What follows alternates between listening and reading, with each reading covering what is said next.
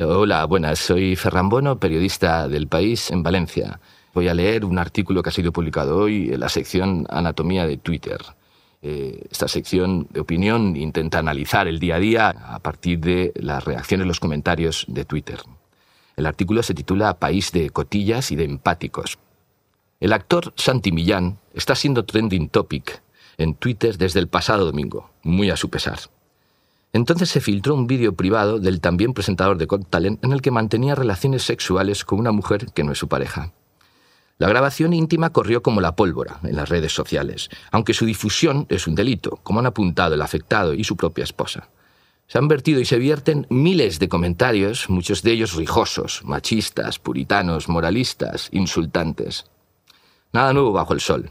Pero también hay numerosos mensajes de otra índole, solidarios, reivindicativos, empáticos, reflexivos, autocríticos, que plantean si España es un país de cotillas y redentos que se saltan la ley cuando no les concierne a uno de hipócritas que se indignan pero reconocen haber visto el vídeo. El tuit que envió el lunes la actriz Ana Milán, con 750.000 seguidores en Twitter, se viralizó al poco. Si solo nos pusiéramos en su piel un segundo, si viéramos nuestra intimidad expuesta, comentada, burlada, luego hablaremos de salud mental y desgracias, de elegancia y de lo bueno y cruel que es el guion de intimidad. En fin.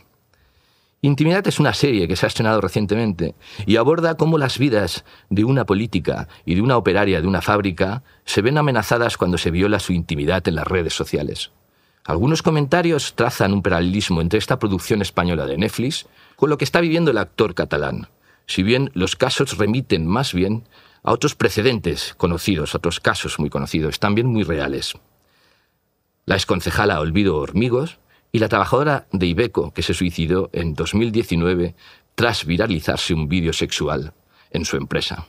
El alud de respuestas a Ana Milán aún no ha acabado. Esta es una breve selección. Transcurrirán mil años y el ser humano, por avanzada que esté la tecnología, seguirá pensando y actuando como en el medievo, señalando con el dedo y haciendo escarnio público por el placer de aumentar la humillación de otra persona.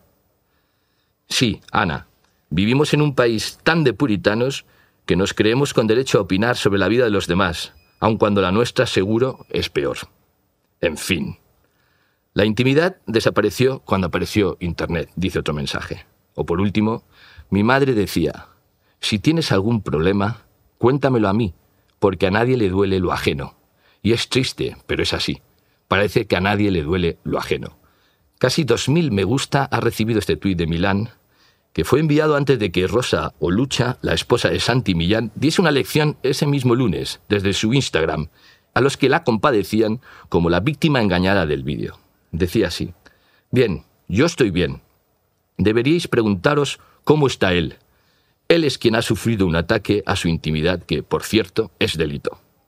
Y añadía, para los que no lo sepan, y ya lo siento, hay muchos tipos de familia.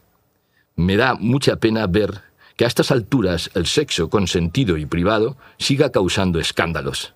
Sí, señores, la gente folla, dentro y fuera de la pareja. Y me da casi más pereza que cuando se hace público, la mayoría se apiada de las mujeres con el clásico pobrecita, que no se enteraba de nada, o qué imbécil que se lo permitía.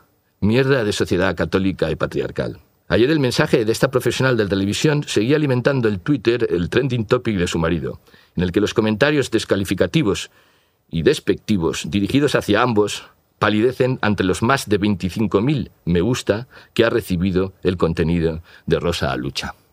Muchas gracias.